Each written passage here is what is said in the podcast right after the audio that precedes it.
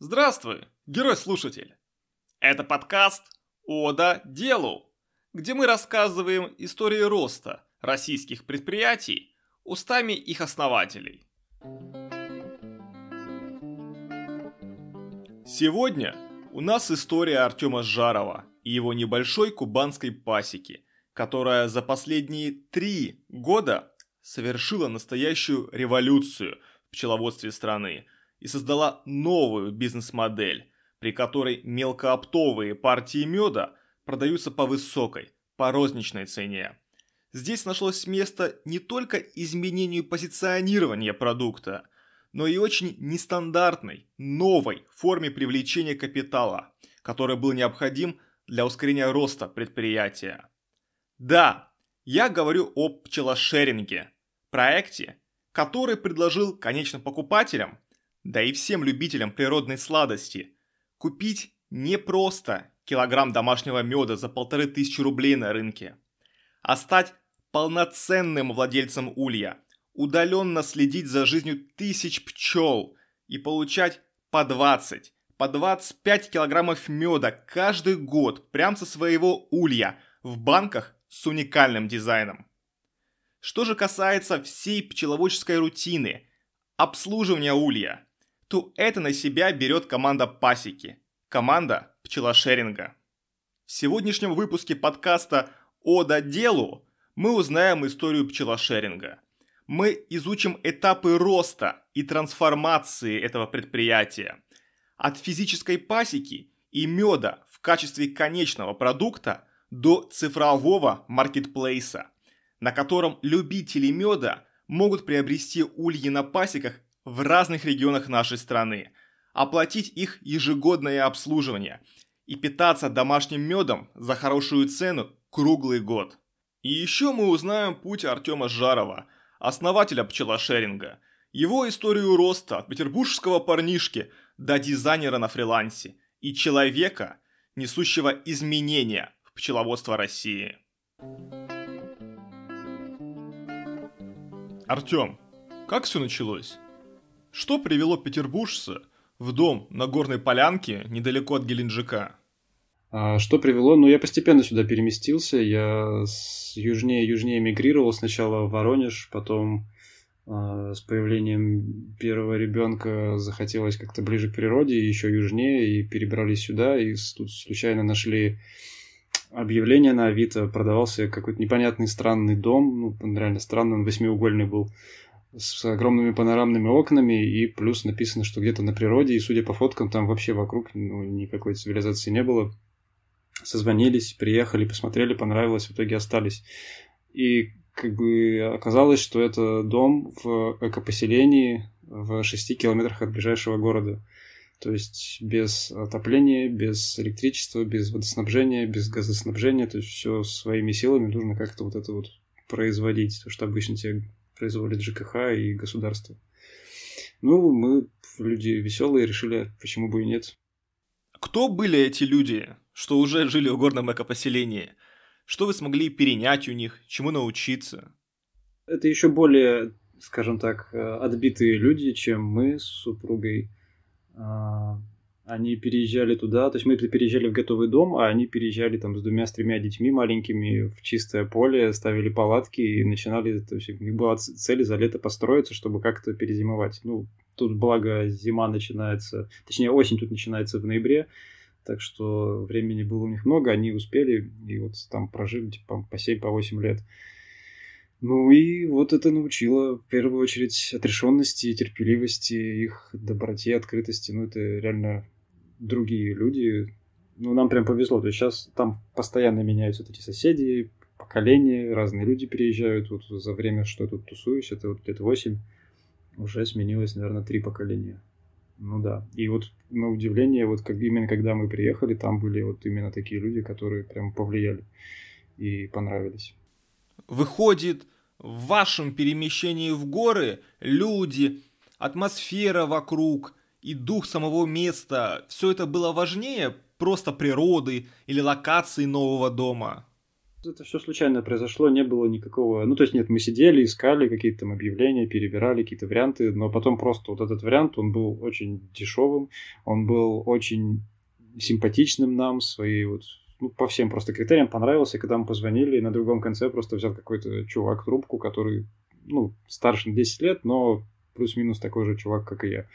То есть мы быстро нашли общий язык, и все друг другу понравились. Ну, как бы вообще не было никакого выбора, никаких вариантов. А о соседях мы вообще ничего не знали.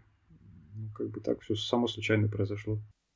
И вот дом был уже выбран, а решение переехать сделано. Артем, еще до переезда из Петербурга вы уже работали дизайнером, были человеком цифровой среды. И тут вас ждет дом без централизованного электроснабжения, без водоснабжения, без всех тех благ, к которым привыкли мы. Я имею в виду городских мальчиков и девочек. Какие у вас были представления-то о том, как продолжать свою цифровую работу? Как расти в карьере, ну теперь в глубинке, где нет, просто не существует привычной нам цивилизации? Ну да, это есть такое. Я еще живя в Питере, а, был такой блог, я не помню, сейчас он ведет или нет. А, забыл, честно говоря, как зовут. Фамилия Речев у человека. Это программист, тоже из Питера. Они с супругой точно так же, как и мы, переехали только в чистое поле, в Псковскую область.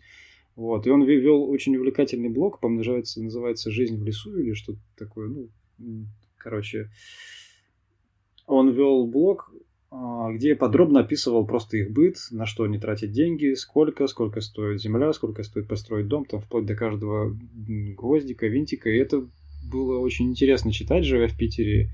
И как бы у меня с детства еще бэкграунд есть такой, что я все лето проводил у бабушки в деревне. А с детства там постоянно копал всякие грядки, помогал. Вот это вот все в моей жизни. Ну, то есть, я не знаю, там я лет семи умею разводить костры. И могу там сам напилить дров и ну, отец меня научил. Ну, и то есть, ну, как-то это всегда в моей жизни было, всегда нравилось. Но при этом, когда у меня появился первый комп, я, естественно, в него, за него как сел, так потом лет пять не вылезал. Я, да я даже, я бросил учебу в 10 классе и просто стал заниматься дизайном, увидев, что есть Артемий Лебедев, какие штуки он делает, меня это все очень впечатлило, и с тех пор, как бы, с 15 лет я так и работаю.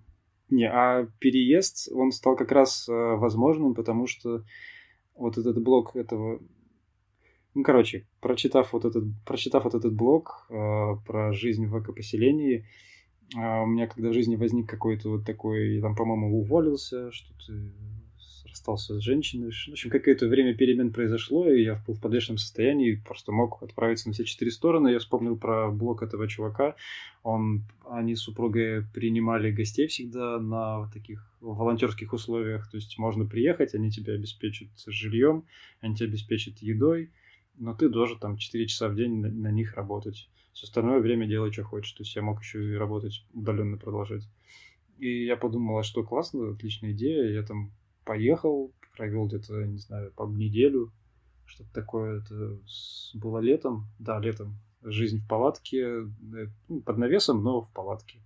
Там рядом с их домом, на их участке. И я увидел, что, блин, это возможно, это гораздо дешевле, чем, там, не знаю, покупать квартиру или строить в городе что-то по городским вот этим э, технологиям. И плюс, как ни странно, качество жизни там гораздо выше. Ну, то есть у тебя чистая вода, чистейшая, и ты сам это все контролируешь. У тебя, ну, естественно, чистый воздух, у тебя продукты, которые ты, опять же, сам выращиваешь. Ну, если интересно этим заниматься, если не интересно, то покупаешь там у кого-то, у местных, и они тоже лучше. И у тебя, что самое главное для меня вот в этом всем необычном образе жизни, это как раз вот то, чем насыщен твой день, чем насыщена твоя жизнь. То есть там нету никаких идей о развлечениях, нету никаких идей пойти поиграть в боулинг или а куда-нибудь бы съездить, там, в Европу, не знаю. Там жизнь настолько насыщена мелкими всякими событиями, что, ну, как-то просто ни сил не остается, ни интереса. И... Ну, это зависит, опять же, наверное, от человека, от внимательности, вот, внимательности к природе. Вот. Ну и плюс э, да, качество жизни выше в плане вот э, качества, но оно требует и больше усилий. Но опять же эти усилия, они очень интересные, потому что ну, скажем так, ты добровольно на них согласился, это как такой, типа, не знаю, спорт, можно сказать, то есть ты добровольно соглашаешься на сложности, но при этом, в отличие от спорта, ты...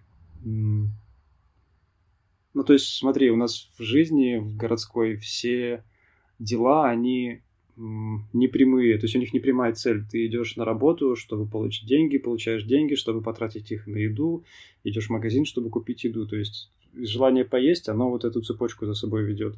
А там много дел таких прямых, не, обус... не обособленных, не обусловленных. А, то есть там больше прямых дел, где тебе нужна да, где тебе нужна вода, ты идешь за водой, получаешь мгновенный результат, и вот в чем проблема цифровых этих профессий, то что нету мгновенного результата, поэтому люди играют в видеоигры и что-то еще такое делают.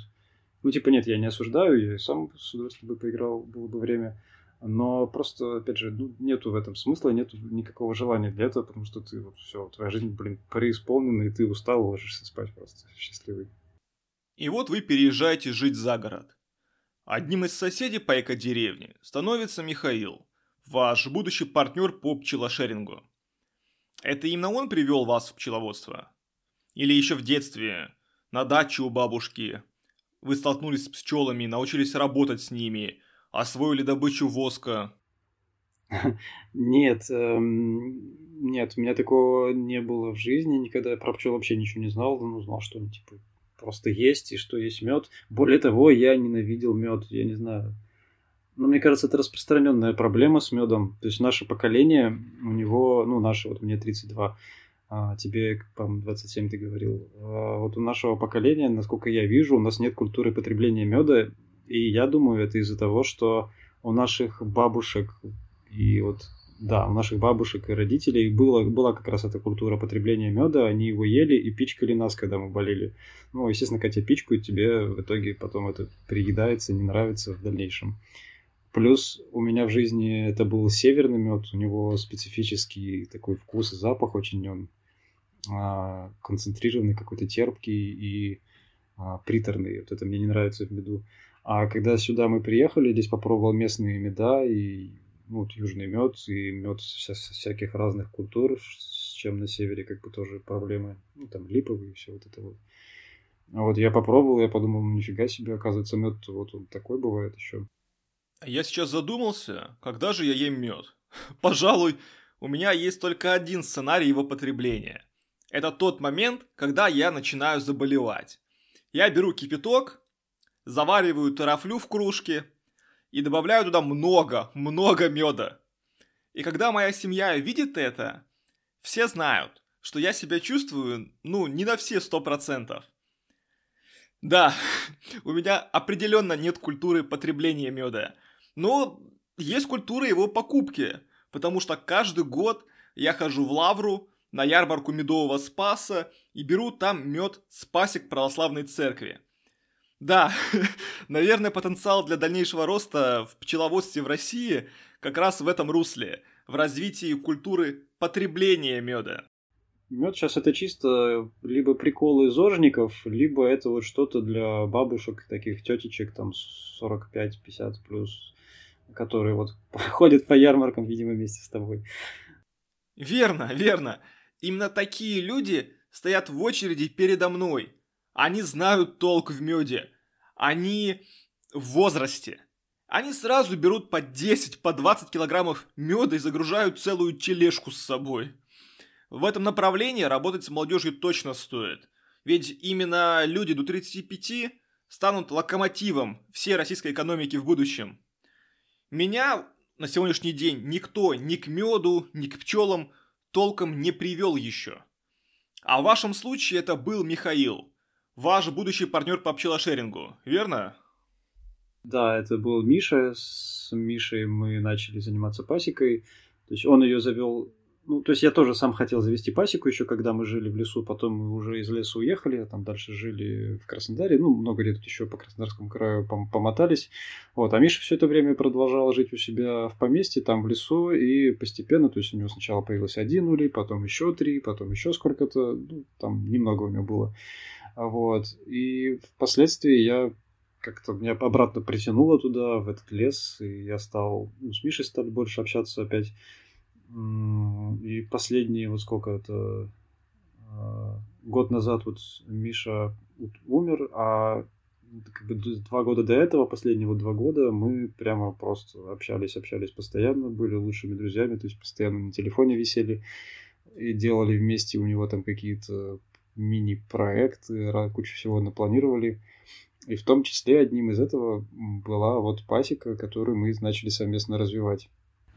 Артем, когда именно вы пришли к пониманию, что просто продавать мед или конкурировать с другими на рынке, но только с помощью цены или упаковки, вам не интересно? Когда Михаилу и вам тоже захотелось сменить позиционирование продукта, повысить его ценность, да и сделать самого покупателя сопричастным к процессу производства меда, к пчелам, к улью.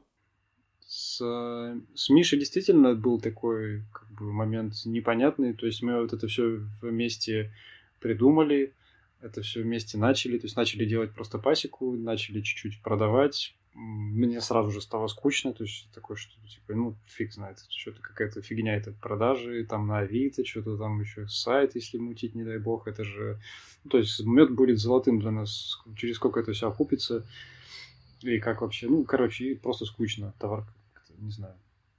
Вот, и плюс другой моментик, что там в одно время у меня были свободные деньги, я вкидывал их в пасеку, и Миша как бы работал, все делал, а, пчеловодствовал, хозяйствовал. Вот. А потом мы сели и стали рассуждать, а как бы, ну вот с какими темпами мы как бы вырастем, через сколько лет у нас там будет, не знаю, 100 ульев, например. Еще какие-то в деньгах, сколько, когда, что будет. И как бы без дополнительных каких-то вливаний это было бы прям вообще не сразу, не скоро, и то есть все бы уходило на... Ну, все надо было бы реинвестировать сразу же. То есть никаких там доходов речи бы не шло. Очень долго бы все развивалось. Вот. И, ну, стали рассматривать какие-то альтернативы. То есть сошлись две э, мотивации что-то придумать. Это медленный рост по обычной схеме. Плюс э, мне было просто скучно, и мне не хотелось как бы, просто продавать. Ну, хотелось что-то придумать. Ну, мне в целом, мне всегда хотелось что-нибудь делать, что-нибудь придумать, свой, какие-то свои проекты, что-то вот, что угодно. А, не знаю, это лет, вот как я начал дизайном заниматься, лет с 15 мне хотелось какие-то свои проекты, и никогда не находились либо партнеры, либо время, либо деньги, ну, чего-то всегда не хватало. А тут получается, что все уже было, то есть был вот гектар земли, была маленькая, но классная пасека с хорошим продуктом, то есть с дорогим продуктом, ну, то есть там условный средний мед стоит рублей 600 килограмм, а мы продавали свой мед по 1200. Сейчас уже, наверное, по 1400 будем, если что-то на продажу будет оставаться у нас. Вот. И как бы, ну, стали думать, что, что можно сделать, вот, учитывая два вот этих моментика, что и нужно, и хочется какой-то кратный быстрый рост без вложений, при этом без кредитов, не дай бог, без всего вот этого – а, но при этом еще не хотелось, ну, то есть как бы... Не, на самом деле сейчас так рассказываю, как будто мы такие умные сидели там что-то планировали, но было не совсем так, наверное, было попроще. То есть мы сидели на пруду и просто какие-то кидали идеи на воздух, что а вот можно вот так, а вот можно там прокат ульев, может быть, сделать, а еще что-то. А вот в Америке там опылением все занимаются, там намет никто не работает.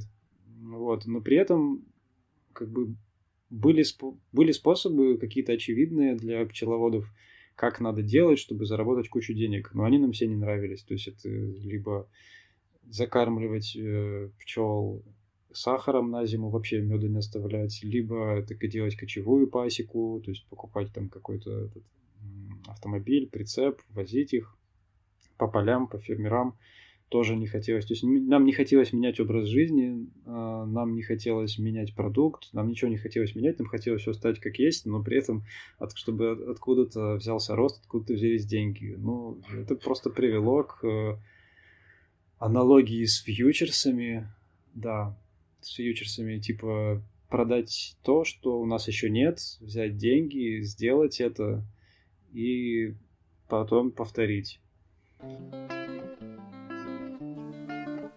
Герой-слушатель, проект «Пчелошеринг» родился не на пустом месте. Гектар земли уже был. Три сезона на пасеке Артем Жаров уже отработал, а опыт в розничной продаже меда уже набрал. Команда искала способ ускорить рост предприятия, привлечь дополнительный капитал на закупку ульев, но без компромиссов на качестве жизни пчел и того меда, который они производят.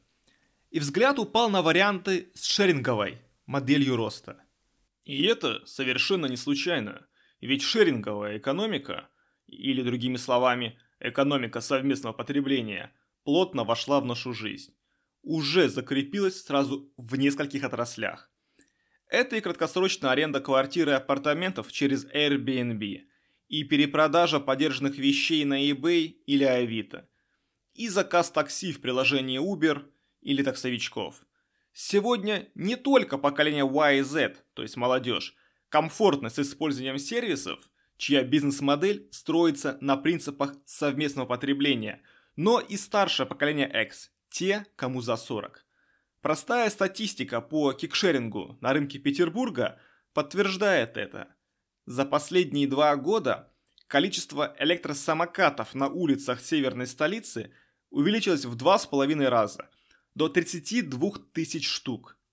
И если еще 2-3 года назад этот транспорт всерьез не воспринимался в качестве средства передвижения на последней миле, то сегодня средний портрет самокатчика совершенно иной.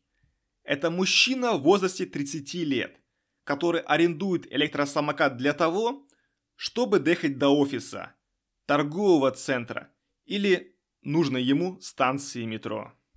Для команды же пчелошеринга поворот в сторону новой бизнес-модели дал возможность предложить не только конкурентную цену на домашний мед, но и прямое общение с целевой аудиторией, гибкость в работе с клиентами. Это был скачок вперед. От физической пасеки и продажи меда конечным покупателям к фиджитал этапу, когда продуктом становится не только мед в банках, но и удаленный опыт владения ульем – наблюдение за ним и пчелами его населяющими. И все это через разработанную цифровую систему, через личный кабинет пользователя.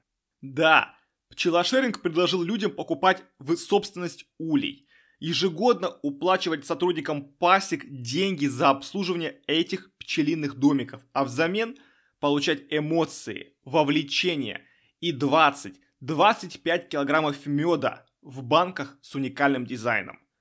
Готов ли был рынок? Наша российская аудитория к подобному продукту?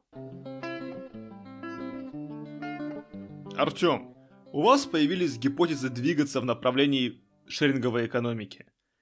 Как вы решили их протестировать?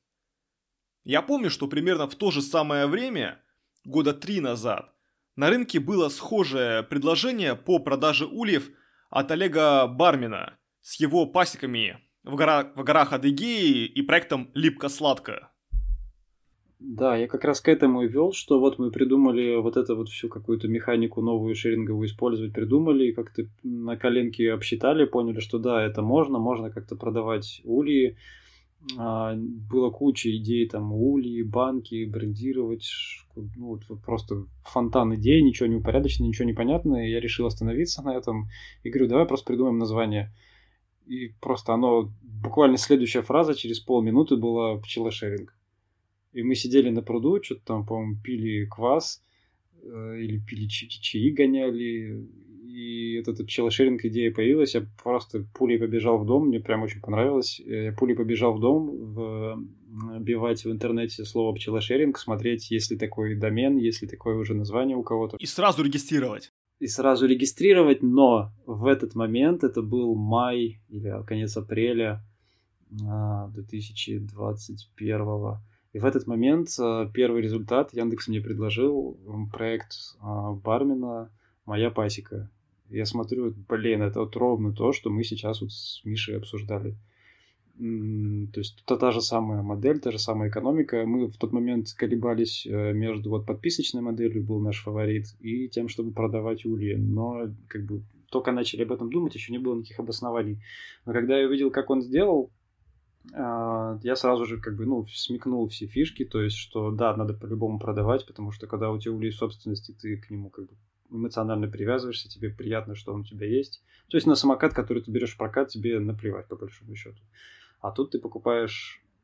Да, тут ты покупаешь улей, в нем еще живут живые существа, и, ну, то есть, очень сильная эмоциональная связь, мне кажется, и это нам на руку. Точно! Это же эмоции и вовлеченность клиентов в процесс. Такое еще и с удержанием клиентов в долгосроке поможет. Да, и проект мы увидели, и как бы, ну, первая мысль, а, когда вот увидели конкурирующий проект, была, что ё-моё, ну все, мы типа отказываемся. Ну, то есть не надо ничего делать, все уже на нас сделано, нафиг оно надо.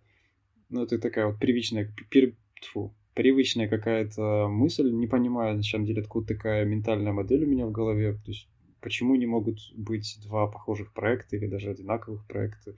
Почему зазорно а, что ты делаешь что-то вторым, а не первым. Ну, то есть, особенно, ну, короче, не знаю. Следующая, следующая мысль после этой, там, уже через 15 минут была то, что, блин, классно, кто-то уже это сделал, мы можем на них посмотреть, сделать какие-то выводы и вообще узнать, как у них идут дела. Потом я зашел к бармену на ВКонтакте, увидел, что он там как раз вот они буквально запустились за неделю до вот этого или за полторы недели.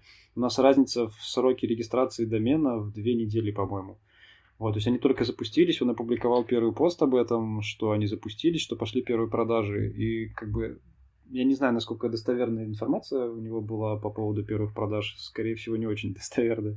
Но то, что он преувеличение сделал, если он его сделал, то э, нам это пошло опять же на руку, это нас только подстегнуло, мы подумали, блин, классно, кто-то бесплатно проверил нашу гипотезу, нам не нужно ни о чем переживать, мы должны просто фигачить и делать. И все как бы так и стали поступать. И вот вы увидели, что ваша идея может быть жизнеспособной. Примеры на рынке уже существуют. Артем, какие опасения, какие риски вы видели в ее реализации? Вы э, боялись потратить свое время на то, что, возможно, никогда не взлетит? Или просто провалить классную идею, на которой, может быть, уже и пожениться успели? Я на самом деле такой человек, с одной стороны, я загораюсь, с другой стороны, я много сомневаюсь и, наверное, не сильно уверен в себе, особенно вот тогда, это сколько уже, почти три года назад. А, да, ну, опасений никаких не было, загорелись, работу я бросать пока не намеревался.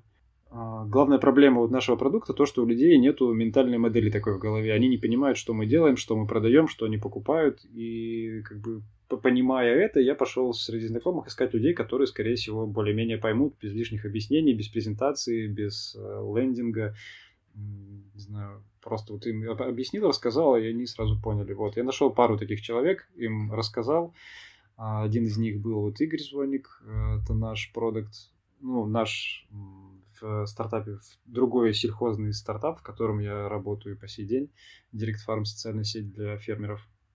Вот, я Игорю рассказал свою идею, он сказал, что чувак, это бомба, делай, делай, это очень круто. Вот, и как раз у него через какой-то там, типа, через месяц или через пару недель был день рождения, и к этому сроку я подсуетился, собрал на коленке какой-то там первый прототип личного кабинета, сверстал его на тильде, сверстал подарочный сертификат, собрал первый наш, а, первый в нашей компании подарочный набор, тоже так как все кривенько было на коленке. Вот, и на день рождения подарил, подарил ему его улей. Вот это был наш такой первый бета-тестер. Он про... потом оказалось, что мед он особо не любит, но любит его отец. И отец его прям нас пиарил по всем своим знакомым. Ему очень наш мед зашел. Бета-тест пчелошеринга был пройден. Обратная связь на черновую версию личного кабинета и подарочного набора была потрясная. И после этого, в конце 2021 года, вы пишете статью на vc.ru, презентуете широким массам проект под названием «Пчелошеринг». Сразу же материал набирает тысячи просмотров, сотни комментариев. Артем, что вы и ваш бизнес-партнер Михаил испытали? О, что испытал? Ну, там еще было забавно, в это время был какой-то... Та зима, была, та зима была очень такая себе, то есть было много снега, что для Краснодарского края редкость. были постоянно какие-то, как это сказать, штормы, то есть порывистый ветер, метели, и постоянно в поместье у Миши не было связи. Когда я разместил статью, он пару дней не выходил на связь и вообще не знал, что... Ну, то есть там смс проходили, но как бы я видел, что типа, все нормально, чувак живой, но не было то есть, возможности нормально пообщаться, и, и когда статью разместил, он не знал, во-первых, что я разместил, во-вторых, он не знал, что пошли заказы, и как какой-то, типа, вот, долгожданный релиз стал успешным. Это было забавно. Потом через пару дней мы с ним созвонились. Я говорю, чувак, у нас уже там столько-то заказов. А он говорит, что? Да не может быть. Ну, вот это было прикольно, как, как, как вот в кино. Стали волком с Уолл-стрит, с миллионным чеком в кармане. И ведь действительно, статья набрала 23 тысячи просмотров, привела 8 тысяч переходов на сайт пчелошеринга и принесла 200 продаж на почти 2 миллиона рублей. Это успешный старт, верно? Да, но это была вот эта информация, которая вот из, из этого поста про, ну, то есть, типа, кейс публикации на VC, это информация за целый год, то есть это не за короткий промежуток. За две недели основные продажи прошли, а, а вообще в целом, если, если все подбить, все посчитать, то есть сколько чего принесло, сколько продавали там партнеры, сколько кто, ну, тут вот все, все подбить, то вот эти цифры. А за две недели там, конечно, было меньше, там было вообще смешно, что то есть, с одной стороны, идея казалась очень привлекательной, очень кайфовой, и все очень нравилось, и всем людям, кому показывали, тоже все очень нравилось, но, видимо, в какую-то силу воспитания или не знаю чего, я постоянно сомневался, и у нас даже не было юрлица, то есть я сделал самозанятость, э, на эту самозанятость сделал юкасу и какую-то еще там платежку подключил. И, короче, у нас постоянно заканчивались лимиты типа люди покупали, покупали, там лимит э, месяц на одну, на один платежный шлюз 250 тысяч, и у нас они постоянно заканчивались, то есть это была проблема, люди потом писали, говорят, что мы не можем оплатить, что нам делать, типа нам нужен, я уже еду в такси, мне надо сейчас подарить подарок, у меня ничего нету, я решил купить улей, возьмите мои деньги и пришлите мне сертификат. Возьмите мои деньги, пришлите мне сертификат. Не было ожидания столь теплого приема со стороны бизнес-сообщества, журналистов, покупателей. Э, ну, конечно, не было. Ну, то есть, нет, я я понимал, что да, все вроде классно, прикольно, но у меня в жизни не было никогда вот таких кейсов какого-то вот успешного успеха. То есть, нет, я успешен на работе, там, все прекрасно, там, поднимая метрики, все как бы отлично. Коллеги, подчиненные, все как бы, ну, со всеми все в порядке. Но вот такого, что на широкую какую-то аудиторию и какой-то там успех, хорошие отзывы, признание – Такого не было, это было в новинку, это было прикольно, это очень воодушевляло. Ну, как бы да, это все было. А э, сложностей нет, особо никаких не было. Ну, вот не считая вот этих вот непринятых платежей, что, кстати, впоследствии сыграло на руку. То есть несколько инвесторов, два человека, инвестора, они, видя, что шлюз отвечает им, что типа на стороне продавца исчерпан лимит, они думали, что у нас дикий овербукинг, и что у нас там не какие-то типа десятки продаж, а тысячи. Вот, и они вот, и благодаря этому дополнительный интерес проявляли. Вот. А так, ну, как бы никаких проблем масштабирования именно это не вызвало. Ну, все проблемы начались, когда вот Миша умер. Вот это были все проблемы на тот год. То есть, ну, это прям все потрясло, остановило и вообще стал глобальный вопрос, а что делать, зачем это делать, и ну, вот это было да. А то, что статья выстрелила, нет, наоборот, никаких проблем не создала, только открыла двери. Действительно, перед вами встал глобальный вопрос, что и зачем дальше делать. Артем, как вы пережили трагедию с Михаилом и не забросили пчелошеринг? Как так сложилось, что трагедия стала импульсом для дальнейшего роста проекта? Это было очень, конечно, тяжело. А, как бы мы, ну, повторюсь, были на тот момент лучшими друзьями, плюс я переживал развод в этот момент. У меня, ну, мы уже до этого с супругой жили отдельно, она с детьми, я один, и, ну, как бы, ну, постоянно принимал участие в семье, естественно. Вот, ну, потом уже стало решение о разводе, никаких там временных мер, и ну, был тяжелый период. Короче, незадолго до вот этого всего я с, Ми, с Мишей делился, говорю, что, блин, чувак, все, больше никаких вот этих вот всех э, романов, женщин, нафиг оно надо. Лучше просто спокойненько жить, поживать и добра наживать. Никакие женщины не, не, не нужны, никакие отношения, зачем это все нужно. Вот. В итоге к вопросу о том, как получилось пережить, так вышло, что а, буквально за неделю до того, как с, э, вот с Мишей это все произошло, э, у меня завязались отношения с другой женщиной просто в переписке, и, ну, наверное, за пару дней до этого уже как-то мы так тепло общались, ну, просто, не знаю, возникли чувства, и все, уже, уже я понимал, что все, блин, это уже никуда от этого не отвертишься. Вот. А, и поделился с Мишей, и как бы вот и на следующий день э, Миша утонул, и ну как бы просто в итоге ушел от жизни один человек, и в моей жизни появился другой человек. Это вот моя нынешняя супруга. А, и вот только, мне кажется, только благодаря этому я смог это все как-то более-менее пережить, потому что с Мишей мы были очень близки, не знаю, ну, наверное, как братья в каком-то смысле. Ну, то есть, я, я, я никогда не было друзей, с которыми бы я так близко общался. То есть, э, это, наверное, одна из черт Миши, что он очень простой человек в плане общения. То есть, он никогда не делает никакой вид, никого из себя не строит, и, то есть, ну, может какую-нибудь глупость сказать, ничего не стесняется. И рядом с ним как бы ведешь себя так же и полностью открываешься, и это было как бы, ну, такое очень близкое общение, и в итоге, а, ну, не знаю, ну, да, наверное, все-таки я его как, пожалуй, брата воспринимал. То есть э, все свободное время, все свободное внимание, то есть либо, либо с детьми, либо с Мишей, вот так вот все у нас было. Вот, поэтому было тяжело, было очень тяжело. С, ну, мне предстояло, ну, все произошло вместе со мной, там же в его поместье на пасеке. Вот. А, мне выпала роль сообщить а, семье. Ну, благо семьей я уже до этого был знаком, общался. Они уже нам помогали в проекте. То есть э, Мишина мама, она бухгалтер.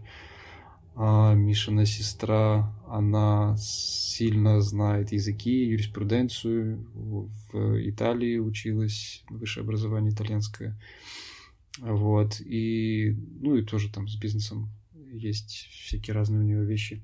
Вот. И в итоге при встрече уже они прилетели вот сюда, к нам на юг.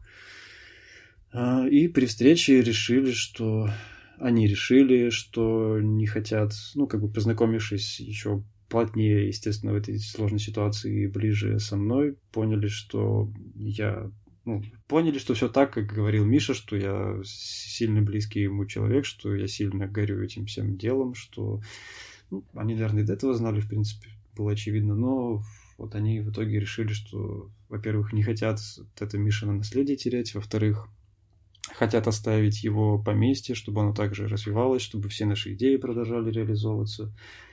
А, они видели, как э, Миша радовался нашему вот этому успеху, что люди оценили, что, ну, короче, в итоге решили оставить все, переживали, смогу ли я это все вывозить. То есть я как бы жил, работал в Краснодаре, а, семья у меня жила недалеко от Краснодара, там купили дом, они отдельно, то есть там жили, я туда постоянно мотался. И теперь еще в другую сторону, вот сюда а на пасеку предстояло мотаться. Вот это, конечно, было таким моментом непростым.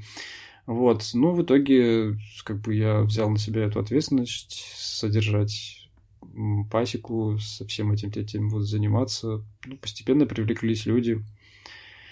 А, касательно Мишиной семьи, их участия, участия в процессе, как бы изначально это было вот вопросы по бухгалтерии, вопросы по, ну, юридические вопросы, то есть там все наши договора, оферта, все вот это вот. Это все делала Мишина сестра, и впоследствии а, я понял, что не вывожу, например, вот все вопросы по фасовке, по отправке подарочных наборов, вот этого всего. То есть, ну, и я начал искать кого-то, кто мог бы этим заниматься. В итоге просто эту миссию на первое время взяла на себя Ася, Мишина сестра, а в дальнейшем привлекли еще людей и, там, грубо говоря, ну, такой маленький фасовочный центр организовали в Питере. А, во-первых, потому что это оказалось удобно, то есть все, естественно, покупатели это Питер-Москва, не знаю, наверное, процентов 50 Москва, процентов 40 еще Питер и остальные 10 процентов там центральная часть России. Соответственно, оттуда посылки дешевле и быстрее рассылать э, покупателям, чем отсюда. Ну и плюс, э, то есть здесь я занимаюсь айтишкой, сейчас Артур занимается пчелами, э, еще там всякие разные у нас работники есть, которые э, хозяйством занимаются, э, вот. А, и брать на себя еще роль там по фасовке, по отправке, это было бы такое себе. Артем, у меня в контексте юридических тем есть вопрос. Я правильно понимаю, что владельцем улья становится именно покупатель, принявший оферту на сайте пчелошеринга, а мед таким образом идет в категорию личного потребления – и не требует QR-кода э, от системы «Честный знак» или «Меркурий», той самой системы контроля товаров животного происхождения с фиксацией всего пути перемещений и лабораторных исследований. Это, это в первую очередь актуально для э, поставки на прилавок. Э, ну, что стоит на прилавке, вот цена, и там это все точно нужно. Например, для поставок в рестораны нужен ветеринарный паспорт, и вот это вот все, что, естественно, у нас есть. И сейчас мы, кстати, вот один из наших э, новых рынков, мы становимся поставщиками меда для хорики. То есть наша модель под это а, идеально подходит. Э, у многих ресторанов, например, есть эм, схожие договоренности, как вот модель пчелошеринга, схожие договоренности с э, ну, там, производителей молочки, мяса и всего такого. То есть, например, фермер поставляет им гарантированно там, за там, три куры в месяц, ну, условно. Вот. И для ресторанов очень важно, чтобы не нужно было нигде ничего хранить, у них нету площадей, а мы, в принципе, готовы это все отправлять, подвозить. По поводу передачи прав, э, ну, у нас по договору получается после покупки, если покупает человек себе, то после покупки он акцептирует э, оферту, и после получения э, электронного или бумажного сертификата он как бы становится владельцем ули. Сам сертификат является ну, по условиям договора значимым документом, то есть он подтверждает владение а, на, на QR-коде, фу, на QR-коде, на сертификате как бы расположено изображение улья, там есть номер улья, там есть имя, фамилия владельца, местонахождение пасеки, QR-код со ссылкой на личный кабинет конкретно этого улья для конкретно этого человека. И при желании человек может забрать улей в конце сезона к себе на участок или на другую пасеку. Ну, конечно, может, почему нет. Теперь я понял. Это полноценное владение ульем, но с передачей на аутсорс обслуживания. А что делать вообще с енотами, с медведями, которые тоже любят мед и часто тревожат пасеки? Урожай можно покрыть страховкой? В России вообще есть инструменты страхования пасек? Страхование и сельхозка – это такие вещи не очень дружественные друг другу. То есть а, они бы очень хотели, но их сильно проверяют. А страховальщики не умеют проверять, потому что у них нет экспертизы в сельхозке. Ну, я это все знаю, потому что вот работаю в стартапе сельскохозяйственном и глубоко погружен в это. Вот. И для пчеловодства, ну, честно говоря, я не знаю точно. Наверняка кто-то что-то такое делает, но это единичные случаи, то есть какого-то готового решения, что ты сегодня оставил заявку, а там через неделю к тебе приехали страх- страховщики, такого нету. Опять же, потому что они не знают, как это проверить, как это оценить. И да вообще, ну, на бумаге пчеловодство в России появилось два года назад. То есть раньше пчеловодство никак ничем не регламентировалось, вообще никаких законов не было два года назад, то есть все годы пчеловодство было какой-то самодеятельностью? Да, да, и пчеловоды никогда, там, со времен царя Гороха, пчеловоды никогда не облагались никакими налогами. Как раз в законах была такая дырка, а страховщики еще толком не работают с пчеловодами. то как вообще получить поддержку от государства на развитие такого аграрного проекта? Это же нездоровая ситуация, Артем, с которой вы сталкиваетесь на Кубани, в житнице нашей страны. Да, ну я так скажу, я так скажу, что тут на Кубани не сильно-то заинтересованы в пчеловодах, то есть пойти получить грант на КРС запросто, пойти получить грант на КРС крупнорогатый скот, пойти получить грант на теплицы тоже, пожалуйста, а вот пчеловоды, ну там отвечают, что ну это не в сфере наших интересов, как бы. Ну и на выходе из министерства тебя еще поджидают люди, которые говорят, что ну если что, мы можем 10% от гранта. Ситуация удивительна.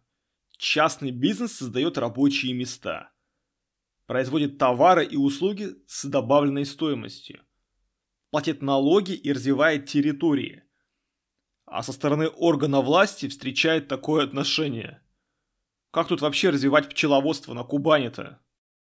Ну, не, я их прекрасно понимаю. То есть Краснодарский край – это место, где а, дорогая земля, потому что она плодотворная, потому что климат.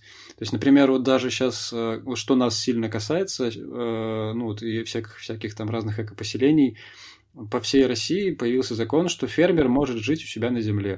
То есть, если ты фермер, у тебя есть там гектар, 10 гектар, 1000 гектар, неважно, ты можешь отмежевать себе кусочек земли, на нем построить дом, ну, прямо на своем хозяйстве, и все, там, спокойненько жить, прописаться и все такое прочее. Но конкретно Краснодарский край от этого закона отказался, ну, и там... Исключение под Кубань-то? Да, да, да.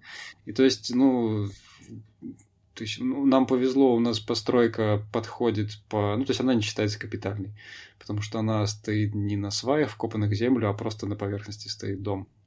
Вот, но по факту там как могут быть претензии к соседям, например.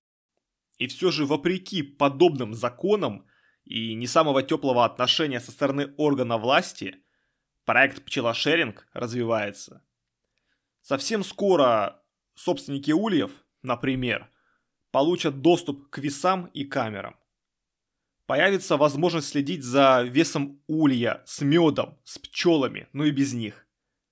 А что еще интересное из элементов геймификации вы планируете добавить? К сожалению, не геймификации, но чего бы очень хотелось. Э, да, появятся весы, появятся камеры. Э, на самом деле мы обещали, что они появятся уже вот месяц как, но погода не позволяет. То есть, например, только вчера мы заселили пчел, сегодня 29 апреля на календаре, только вчера мы заселили пчел в Улье 23 года. И, честно говоря, сейчас погода в Питере теплее, чем у нас вот здесь в Краснодарском крае. У нас сейчас плюс 14. Плюс 5 сегодня. А, да, сегодня. Ну, вчера или позавчера было плюс 20 у вас. Вот. И я смотрел это все смотрел и чуть ли не обливался слезами, потому что я хотел с детьми поехать в лес, показать им пчелок, а в итоге я поехал один и весь промок, и, короче, ну его нафиг. Весна в этом году не очень. Тепло уже мчится на Кубань. Скоро камеры включатся? А, да, то есть камеры и весы заработают плюс-минус там через недельку. Сейчас вот пчел заселили, сейчас все подключим, нанесем на ульи номера. То есть, ну, каждый же улей, он номерной. Если человек покупает целый улей, он может выбрать номер сам, любой, вообще любой. А если... Ну, иначе система просто назначает. Вот. И а, ну, можно будет онлайн смотреть там две камеры. Одна камера направлена прямо на место, где пчелы вылетают, залетают. Другая камера просто на общий вид пасеки. Можно будет это все залипать, смотреть. Но, правда, только в дневное время, потому что от солнечных батарей все работает и только в дневное время. Вот. А Касательно весов, это неочевидная такая штука, казалось бы, да, ну, вес улья, ну и что? Там сегодня он весит, там, не знаю, 25 килограмм, завтра 26, как бы, ну и что, зачем это нужно, почему это интересно? А это интересно, если еще параллельно смотреть погоду. А, то есть, например, сегодня вот дождливо, пчелы никуда не летят, они сидят э, у себя в доме, в улье и подъедают запасы меда. А, если так будет неделю, то они съедят там, не знаю, ну, килограмм 5-4 килограмма съедят. В зависимости от размера семьи. Вот. Э, ну и другая ситуация, ровно противоположная, если классная погода, там цветет какая-нибудь акация, или сейчас вот боярышник зацвел, тоже отличные медоносы, очень много у нас все засеяно боярышником. Вот, и они, наоборот, летят, приносят мед, приносят пыльцу, и улей каждый день набирает Вот, ну, то есть такие вещи на любителя, и даже продажи показывают, что там камеры покупает, например, каждый, сейчас скажу, сейчас скажу, каждый третий, да, каждый третий, а весы берет, ну, типа, каждый десятый, то есть всем интересно, меньше интересно аналитика, больше интересно поглазеть на пчел. Вот. А касательно того, какие вообще идеи, что какую можно гейм- геймификацию, ну, это такой довольно часто задаваемый вопрос из интересных вопросов. А, то есть я, например, думал про то, что... Ну, то есть самые частые, э, самое частое предположение, что а можно я нажму кнопочку, выйдет пчеловод, покормит моих пчел. А, было бы классно, но нет. Так не можно, и осмотр по требованию. Ну, то есть это все слишком уже дорого получается в плане заставить пчеловода пойти что-то делать, это ну, нехорошо. То есть нехорошо в плане пчеловоду нужно отвлечься от своих других дел, это значит, нужно ему сколько-то больше сильно заплатить, чем обычно, ну и тут все вытекающие. Вот. Из идей были всякие разные такие полудурацкие. Мы с Мишей те еще фантазеры. И, например, придумали, что делаешь кнопку, типа как рация, и сказать что-нибудь в лес. Просто, просто сказать что-нибудь в лес не знаю, поговорить с пчелами. А, ну, это, конечно, все в формате шутки. Вот. Другая была идея тоже в формате шутки. Это а, типа сделать так, чтобы в поле зрения камеры была какая-то штука типа бегущей строки, где можно какое-нибудь сообщение написать другим владельцам ульев. Например, Бармин, а, кстати, делает, ну, не как делает, я так понимаю, все тоже в зачатке, рассуждает на тему того, что они сделали некое сообщество для владельцев ульев. Ну, плохо понимаю зачем, но вот эта бегущая строка, это, в принципе, то же самое. То есть все остальные ребята тоже могут смотреть, как ты что-то им там написал. Вот. Ну, к сожалению, других каких-то геймификаций я пока не придумал, но вот тоже... Если у кого-то какие-то есть идеи, пишите комментарии. Вот это действительно интересная тема, где идеи от людей со стороны – особенно из э, потенциальной целевой аудитории, могут быть весьма ценны и очень уместны. Какие дополнительные опции предложить клиенту, купившему улей? Или как э, геймифицировать его опыт владения, его опыт удаленного управления пчелиным домиком? Тут мы плавно переходим к третьему этапу роста пчелошеринга, его новой итерации – я напомню героям-слушателям, что все началось с пасеки, где Артем Жаров создавал физический продукт, то есть мед, и просто продавал его на Авито. На втором этапе появился фиджитал проект пчелошеринг, который продавал ульи конечным покупателям, создавал им возможность удаленно следить за жизнью пчел, в то время как сама команда пасеки становилась таким аутсорс-оператором этих ульев, и именно той стороной, которая рассылала банки с медом всем собственникам ульев. А сейчас пчелошеринг трансформируется в маркетплейс удаленного владения ульев, на котором конечные покупатели смогут выбрать улей на любой вкус и кошелек в разных регионах страны с разными аутсорс-операторами и с большим выбором дополнительных услуг, как то весы для улья или камера с видом на пасеку. Артем, я правильно понимаю, что сейчас ваш продукт переходит исключительно в цифровую стадию? Вы превращаетесь в маркетплейс, который поможет множеству пчеловодов с технологиями цифровизации бизнеса, продажами ульев конечным покупателям и прямым общением с ними. А, да, все так. Э, это было вот в три таких шага, и к третьему шагу мы сейчас подошли.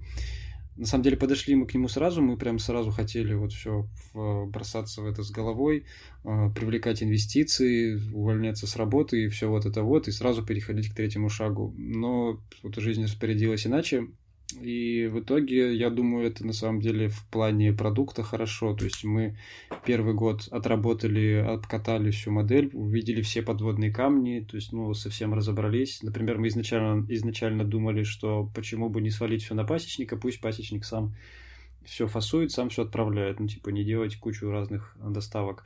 В итоге, наверняка это бы сказалось плохо на качестве отправок, на качестве фасовки. Это невозможно было бы контролировать. И решено было, что надо, что правильно делать так, что с пасеки весь мед уходит в фасовочный центр, и фасовочный центр уже рассылает э, по клиентам. Ну и к тому же это подтверждается еще тем, что э, все клиенты живут рядом с фасовочным центром в Питере или в Москве. А, да, и идея, конечно, она в том, чтобы, ну, во-первых, популяризовать э, само пчеловодство, там вот этот вот какой-то близкий к природе образ жизни, внимание к природе. А, пчеловоды люди очень внимательны к природе. А, и плюс а, как бы совместить конечного потребителя с производителем напрямую. Это дает и воз... это дает и возможность потребителю получать качественный продукт, то есть ну максимально качественный как бы из логики, что, что более качественное, чем то, что делано либо конкретно под тебя, либо прямо тобой. А у нас получается нечто среднее, то есть это твой улей, и на нем э, пчелы делают мед для тебя, и ты сам еще выбираешь, э, как это все выглядит, ну то есть вот что-то такое, какая-то смесь. А, вот. И для пчеловода это возможность продавать мед по розничной цене мелко оптовыми партиями. То есть, ну, таких цен как бы на рынке нету. Ну, так, для примера, например, а, средняя стоимость хорошего меда, если его продавать оптом, где-то там 300 рублей за килограмм. Ну, 350-400. Мы предлагаем по 750 рублей за килограмм, получается, пчеловоду. Отлично! Теперь пчеловод зарабатывает в два раза больше с каждого проданного килограмма меда. Это и гибкость ему даст в бизнесе, и устойчивости. Можно оборудование получше купить для работы, сервис дать выше клиенту, внимание клиенту больше уделить. Да и на деньги дополнительные можно привлечь больше людей на пасеку, можно масштабировать предприятия, повысить уровень жизни тех же пчел. Кстати, Артем, а вообще есть способы, чтобы повысить уровень жизни пчел? Это возможно? Ну, больше меда оставлять. Больше меда можно на зиму оставлять. Э, ну да, да. Ну, этим грешат многие пчеловоды. То есть, ну, по факту, я не знаю, вот, честно говоря, нету никаких подтвержденных данных, что это плохо влияет на пчел или еще на что-то. Таких исследований я не встречал, хотя специально искал. А, плюс э, сложно сказать, влияет ли это на вкус. Ну, то есть, если часть переработанного пчелами сахара попадает в итоге в рамки и в мед, они его не съедают, а вот он остается вместе с э, настоящим медом, тоже не могу сказать. То есть я пробовал, ну, наверное, да, есть отличия, но прям что это сильно повлияет на весь вкус со всех рамок, со всего улья, ну, вряд ли, честно говоря. Но я не считаю, что это хорошо. Мне кажется, все должно происходить естественно, как вот в природе происходит, так и надо делать. Потому что я знаю, как как сахар производится, я знаю, и это отвратительный процесс. Ну, кто хочет, погуглит.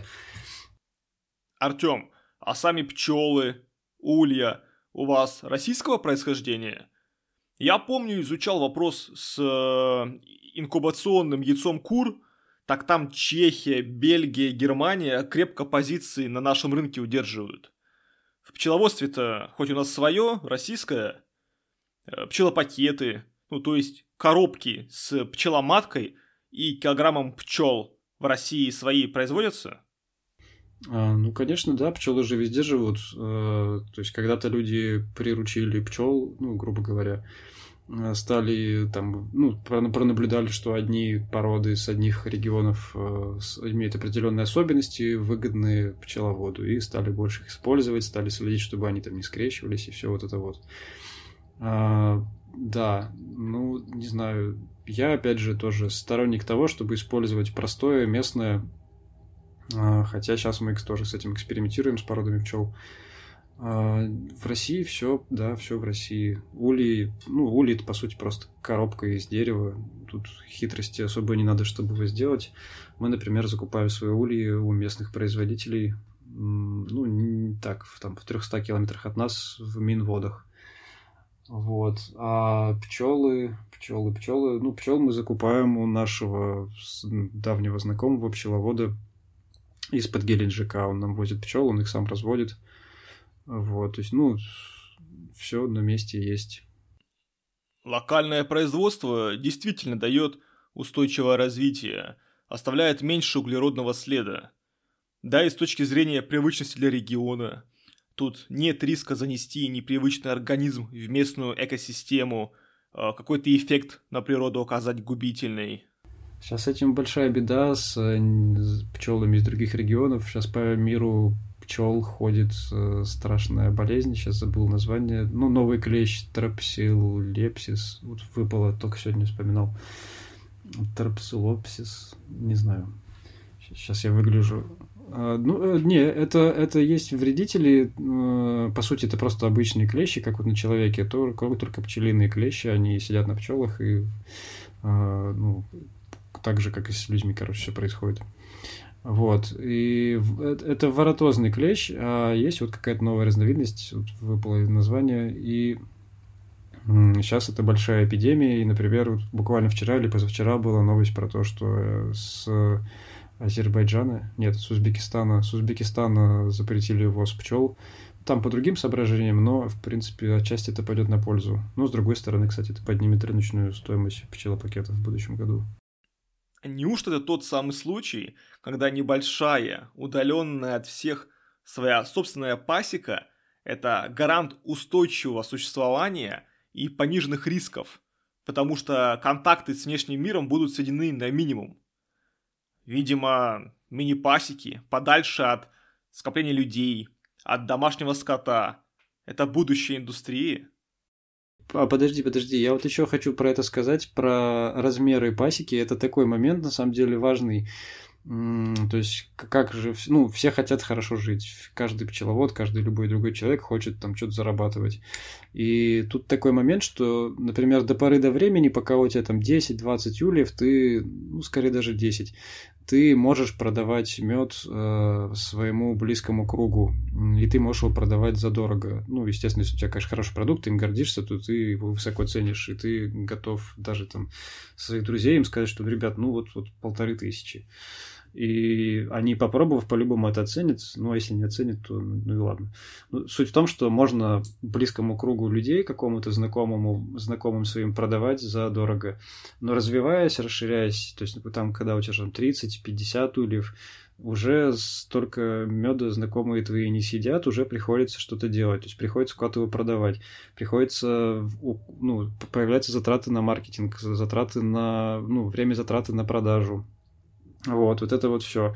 И тогда уже как раз у человека и встает вопрос, что типа я вроде бы больше продаю, но меньше зарабатываю. Я больше гораздо работаю, там в 2-3 раза, но меньше, ну, но не зарабатываю кратно, соизмеримо затратам больше. Вот, в этом есть проблема, и как бы поэтому я и говорил, что, то есть, э, оптовая цена меда, она в 3-4 раза меньше розничной. И когда ты занимаешься вот в большом масштабе, ты должен другие технологии использовать, ты должен наплевать на качество жизни пчел, ты должен наплевать на экологичность, чтобы оставаться более, ну, чтобы больше зарабатывать. Вот, поэтому маленькие пасеки и домашние хозяйства, они как раз-таки могут гарантировать э, качество. Именно только поэтому. То есть, например, у нас урожайность, э, она в 2-3, а то и 4, ну, 2-3 а, раза меньше, чем у других пчеловодов, промышленников. То есть, ну, те же вот липко-сладко ребята, у них урожайность там порядка 80 килограмм. У нас урожайность 20-25 килограмм. В 4 раза больше. Да, да, да. И при этом еще, ну, ну 20 килограмм этот человек вот получает. Еще мы, естественно, оставляем пчелам. А, вот. И, ну, как бы, если бы мы не оставляли пчелам, мы могли там с одного улья больше меда собирать. Или если бы мы возили ульи, ну, пасека была бы не стационарная, мы бы возили по культурам, по полям, по фермерам. Тоже было бы, был бы типа сортовой мед, который сейчас модно, вот это все.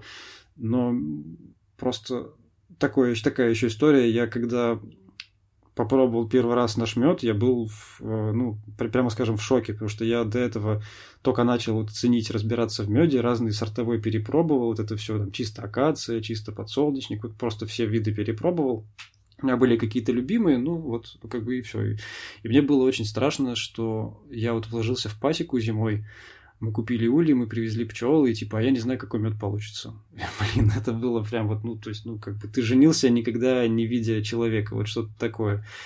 И когда я попробовал, меня просто, во-первых, гора с плеч, во-вторых, я дико кайфанул. Это был, не знаю, мне кажется, у нас один из самых кайфовых медов в плане, вот он для меня, он идеальный, он не приторный, он не безвкусный, он немножко терпкий, он жидкий, он не сильно кристаллизуется. Ну, то есть, как бы для меня, вот он прям, вот у меня сейчас баночка меда на столе стоит, и он до сих пор, вот, например, не кристаллизовался, хотя уже как бы сейчас уже будет новый мед, а еще прошлогодний этот отлично стоит. Ну, прям вот это меня порадовало. И, но при этом, чтобы достигать вот этих результатов, нужно делать... То есть тут реально вот выбираешь между качеством, количеством и ценностью. Да, в бизнесе используются совершенно разные процессы для создания качественного штучного или массового продукта. Я абсолютно согласен – что свой родной мед станет вкуснее от одних лишь усилий, вложенных в его получение, от эмоций, подаренных работой на пасеке. Аналогично с мясом. Жаришь его сам на углях или на плите, и уже э, само погружение в процесс создает особую атмосферу для трапезы. Да-да, это эффект Икея. Да, люди переоценивают ценность того, к созданию чего они приложили свою руку.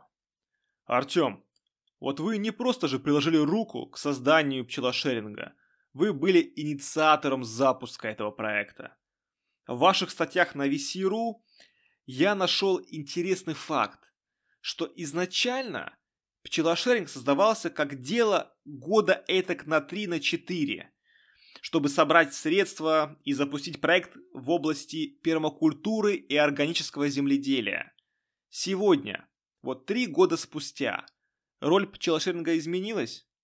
Я правильно понимаю, что э, его конечная цель отличается от той, что вы закладывали три года назад? Несмотря на все, как бы цель не изменилась, она осталась. А, но при этом как это будет воплощено, ну, мне неизвестно. То есть в ближайшей перспективе я вижу, что пермакультурному хозяйству у нас не быть, потому что банально, ну, некому этим заниматься. То есть если бы был какой-то у меня, как все изначально было, соратник, который на месте всем может заниматься, а я отдельно чем-то своим занимаюсь, это да. А когда я вот сейчас, по сути, ну, то есть, как-то, ну, когда ты работаешь в одного, и с утром ты там переписываешься с клиентами, вечером ты программируешь, э, ну, вот этот процесс весь выстраиваешь, э, там, знаю, ночью ты рисуешь дизайн, и, ну, вот, а следующим утром ты едешь кормить пчел, ставить им новые медовые рамки, потому что старые закончились. Ну, такое вопрос больше не в планах, а в том, как все происходит. И, ну, не знаю, сейчас происходит все вот к этому третьему этапу, к маркетплейсу. А во что это в итоге выльется, тоже не могу сказать. То есть у меня нету никаких идей там все бросать, куда-то переезжать, хоть война, хоть не война. У меня нету идей а, при этом здесь во что бы то ни стало закрепиться и жить. То есть я могу запросто такой же э, пчелошеринг воссоздать в любом другом месте, и пермакультурное хозяйство тоже. А сама идея пермакультурного хозяйства была не в том, чтобы, там, не знаю, урожай получать, или э, в том, чтобы... Ну, не в этом. Она была в том, что э, я узнал, проверил, убедился, что есть вот такая методика, где ну, это такой дизайн, это дизайн природы, дизайн хозяйства. Ты можешь все выстроить так, что ну, как вот воронки продаж там люди выстраивают, и в итоге у тебя вся твоя деятельность направлена на создание контента, направленная, ну, то есть просто вся твоя деятельность, она ведет э, к обогащению всего остального твоего бизнеса. То есть у тебя нету никаких лишних элементов, ты все их, то есть там банально ты пошел в магазин, чтобы купить что-то для бизнеса, ты из этого сделал пост в Телеграм, Инстаграм, не знаю еще что. То есть блогеры, вот они, блогеры-предприниматели, они вот так вот живут, у них любое событие это инфоповод, и из любой активности они какую-то выгоду получают. Вот. И то же самое, пермакультура точно такая же штука, только с природой. Ты учитываешь все возможные факторы, знаешь, э, если ты много знаешь э, природных паттернов, э, то ты можешь их воссоздавать. То есть, например, по деревьям растут вьющиеся, там разные уровни растений дополняют друг друга. То есть, типа, мох покрывает почву, не дает влаге испаряться. А, это можно использовать у себя в саду, например, то есть посадив там под деревьями культуры, которые будут препятствовать этому или засыпав землю чем-то. Вот. И вот это вот все хотелось реализовать, выстроив вот эту систему, которая будет сама себя, во-первых, обогащать, во-вторых, сама себя поддерживать. И хотелось это сделать не ради самой системы, а ради того, чтобы был опытный, опытная площадка, чтобы можно было, во-первых, показать всем остальным, что, ребята, можно еще и вот так. Потому что э, работая... Во-первых, я это изначально увидел у бабушки у себя вот в огороде. Она прям вот это делала, никакого слова пермакультура в этом не было, но она это делала, я это видел и думаю, блин, как это классно, и почему все остальные так не делают. Во-вторых, э, работая вот в сельхозке, я вижу, как, как фермеры сталкиваются с проблемами, агрономы сталкиваются с проблемами, не знают, как их разумно решать, и решают их вот просто а, силой, то есть пестицидами, поливами избыточными и всем вот этим вот, то есть грубой-грубой силой.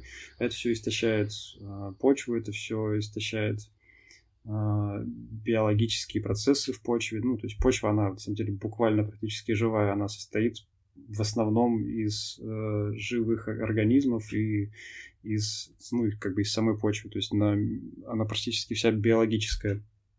Вот. И вот эти все моменты, если их учитывать, это, ну, качественно другой результат дает. Это как раз дает результат такой же, как вот э, по качеству, как продукты у бабушки с огорода. То есть они не... Ну, если ты не поливаешь, то у тебя вкус гораздо насыщеннее. Если ты не копаешь, то у тебя земля гораздо богаче жизнью, и она гораздо более урожайная. Но с этим всем надо уметь работать, и в России этого, например, вообще нет. Ну, вообще в целом по мире этого почти нигде нет. Однако вот сейчас, э, глядя на сообщество агрономов и вот это вот всю их активность, они очень большой интерес проявляют к тому, как с этим работать, потому что они уже видят давно, что пестициды — это порочный замкнутый круг, то есть чем больше их сыпешь, тем меньше восприимчивости у болезней к ним и у вредителей, тем больше еще их надо сыпать, и, короче, ну, это никуда не ведет, только ведет к истощению, с чем уже столкнулись многие страны. В России пока еще до этого не дошло. Вот. А большой интерес, э, ну, большой интерес к этой теме, э, он как бы не подкреплен никаким опытом, то есть нету места, куда они могут взять и поехать на опытную площадку, посмотреть, что да, действительно, вот человек посадил пшеницу, и там в междурядьях между там деревьями и у него другие результаты. Вот он э, сделал там волоконавы, вот он сделал какие-то там, ну, изменил ландшафт, и у него тоже там другие результаты, типа почва обогащается. Вот этого, ну, таких, таких примеров нету. Они есть в США, они есть, есть э, в Европе немножко, они есть в Австралии, но не в России. В Россию совсем не пришли еще? Небольшие, маленькие какие-то примерчики есть, но они все не глобальные. С локальных с местечковых проектов все и начинается. Пчелошеринг же сам начинался аналогично, но буквально за несколько лет он превратился в ту силу, что меняет пчеловодство нашей страны. Ваш путь, Артем, за последние три года тоже очень примечателен. С обычного пчеловода, кто собирает мед, упаковывает его, делает красивый дизайн банок и толкает их на Авито – вы выросли в предпринимателя и даже продакт-менеджера, кто запускает сейчас Marketplace, который будет соединять тех, кто продает ульи, кто обслуживает их, и тех, кто покупает мед и готов стать удаленным собственником улья. Что вас заряжает на этом пути? Какие эмоции, уроки, контакты вы уже собрали? Ну, небольшая поправочка. Пчеловод обычно не занимается дизайном своего продукта и, Да, да. Пчеловод обычно... Вот, вот почему еще хочется делать маркетплейс, потому что пчеловод должен вот пчеловодить, и он должен еще делиться своими эмоциями по этому поводу. Например, это один из критериев э, для попадания в наш, грубо говоря, маркетплейс, для попадания в пчелошеринг мы выбираем из пчеловодов, которые уже активно ведут там хотя бы свой Инстаграм, ну, для примера. То есть они уже способны запечатлевать красоту своего дела, красоту природы, и значит, этот человек сможет и у нас это делать, потому что у нас контент — это одна из таких ключевых вещей. Ну, естественно, мед ключевая, ну, контент и вот это все остальное тоже. Какие контакты это дало? Ну, статьи на VC, там, конечно, аудитория разношерстная очень. Не как на Пикабу разношерстная, но сильно разношерстная. Очень много людей заинтересовалось, очень много людей оценили просто как-то смелость полета фантазии, а, оценили наш, э, ну вот, даже ну, про отношение к делу мы уже говорили, но еще кроме этого есть какая-то, не знаю, не знаю, как это обозвать, ну, дерзость, не дерзость, ну, то есть мы применяем в устоявшейся сфере совершенно какие-то нетипичные подходы и к упаковке, и к чему бы то ни было. И просто даже коммуникации с людьми, то есть я, ну, я и наши менеджеры могут просто шутить с покупателями, могут что-нибудь несуразицу сказать и совершенно не бояться этого. То есть, мне кажется, должны переходить э, компании к тому, чтобы быть более человечными, быть более человечными не в том, что вот притворяться и там какие-то рассылки начинать со слова «привет», а к тому, чтобы просто человек писал, что ему в голову взбредет. И, ну, естественно, в рамках, но вот как-то так. Быть искренними, настоящими. В идеале такие же отношения должны быть и между продавцом и покупателем, но уже внутри всей экосистемы взаимоотношений, что будет под колпаком маркетплейса пчелошеринга, верно? Да, с этим есть небольшая сложность. Например, я ну, плохо понимаю, как связывать э, пчеловода с клиентом. То есть они напрямую взаимодействовать не будут, они будут взаимодействовать э, с, ну, то есть с пчелошерингом. Э, наверное, нужно будет сделать им какое-то вот местечко. То есть пока вот этого у нас нету, я сейчас над этим размышляю. Ну, местечко для общения. То есть, наверное, будет какая-то, ну, что-то похожее на блок-платформу, то есть свой маленький условный VC внутри пчелошеринга, где пчеловод публикует свои материалы, а люди обсуждают. То есть, ну, сейчас, мы просто общаемся с людьми в э, Телеграме, в WhatsApp, как вот, не знаю, с друзьями, грубо говоря. Ну, не со всеми, конечно, но с большинством клиентов мы очень просто общаемся. Вот. А в дальнейшем, видимо, как-то это претерпит изменения, но хочется это обязательно сохранить. То есть вот я думаю о том, как это сохранить. То же самое вот в плане развития проекта. Я не хочу резких перемен. То есть я вел переговоры с фондами, я участвовал в пич-сессиях, но короче, решил, что либо рано, но, во-первых, мне самому было рано, то есть я не совсем был не готов к этому, я изначально никакой не предприниматель, и тем более не из vc сферы ни разу. Вот. А во-вторых, я понимал, что я не хочу так резко все менять и не, не понимаю, куда что идет. Хотелось именно вот сохранить для клиентов э, то, что есть. И уже поняв, как это преобразовать можно, чтобы и сохранить, и развить, так вот тогда уже идти на развитие.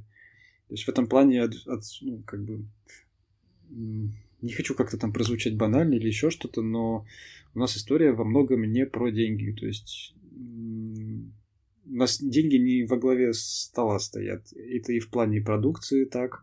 То есть мы не гонимся за урожайностью, мы гонимся за качеством и Э, там, не знаю, экологичностью, этичностью по отношению к пчелам. То есть мы стараемся там, по минимуму в их жизнь влезать и что-то у них менять, и делать какие-то неестественные шаги. И также точно мы относимся к клиентам. Мы стараемся, то есть ценности, которые у нас есть, сохранять и приумножать, а не менять в угоду там, прибыли или в угоду интересов инвесторов. Ваши ценности, ваша идея – это то, на чем никогда не будет сделан компромисс по крайней мере, с вашей стороны. Артем, как лучше всего следить за вашим проектом? Как лучше следить за ростом пчелошеринга? В каких соцсетях? На каких сайтах? Самый простой способ набрать э, в поисковике пчелошеринг, и там уже на сайте все контакты есть. Ну, естественно, у нас есть телеграм-канал пчелошеринг News. Ну, думаю, тоже в поиске можно запросто найти. А, ну и плюс я веду блог на VC, с чего все началось. Там как бы живем. Да, я помню, как бизнес-сообщество vc.ru встретило ваши статьи о пчелошеринге. Это был полный восторг и ликование. Люди радовались настоящему аграрному проекту, но в этот раз с применением цифровых технологий. Это не был очередной э, информационный или криптовалютный проект, который через неделю закроется. Десяткам людей откликнулась история того, как человек переехал в лес, сменил образ жизни и сделал продукт, чтобы принести настоящую революцию в пчеловодство нашей страны. Артем, какой совет вы дадите подросткам, молодым людям в их карьере? Как найти свое призвание? Как стать достойным героем и, возможно, достойным героем-предпринимателем? Э, с одной стороны, могу сказать, что все просто, с другой стороны, это нифига не просто. То есть, ну, нужно делать то, что тебе вот прям нравится и хочется.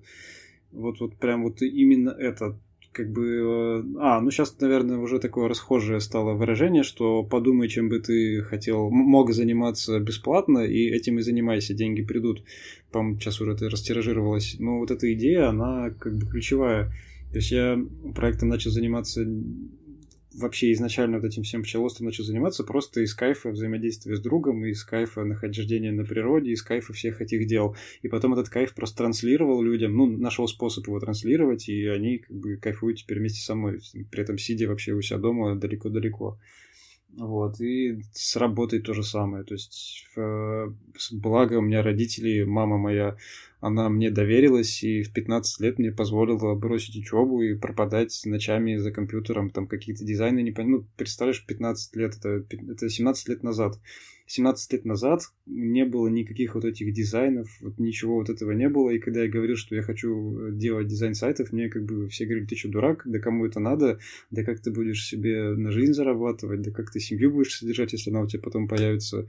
Ну, что это что-то было вообще из ряда вон все, что я могу посоветовать, это просто быть э, искренними, не стараться казаться кем-то другим и, не знаю, вот вспоминать свои ощущения из детства и как бы привносить это в жизнь, а не глядеть на серьезных дядек, раздувающих щеки, которые там хотят кем-то казаться и выглядеть там какими-то там состоятельными, серьезными.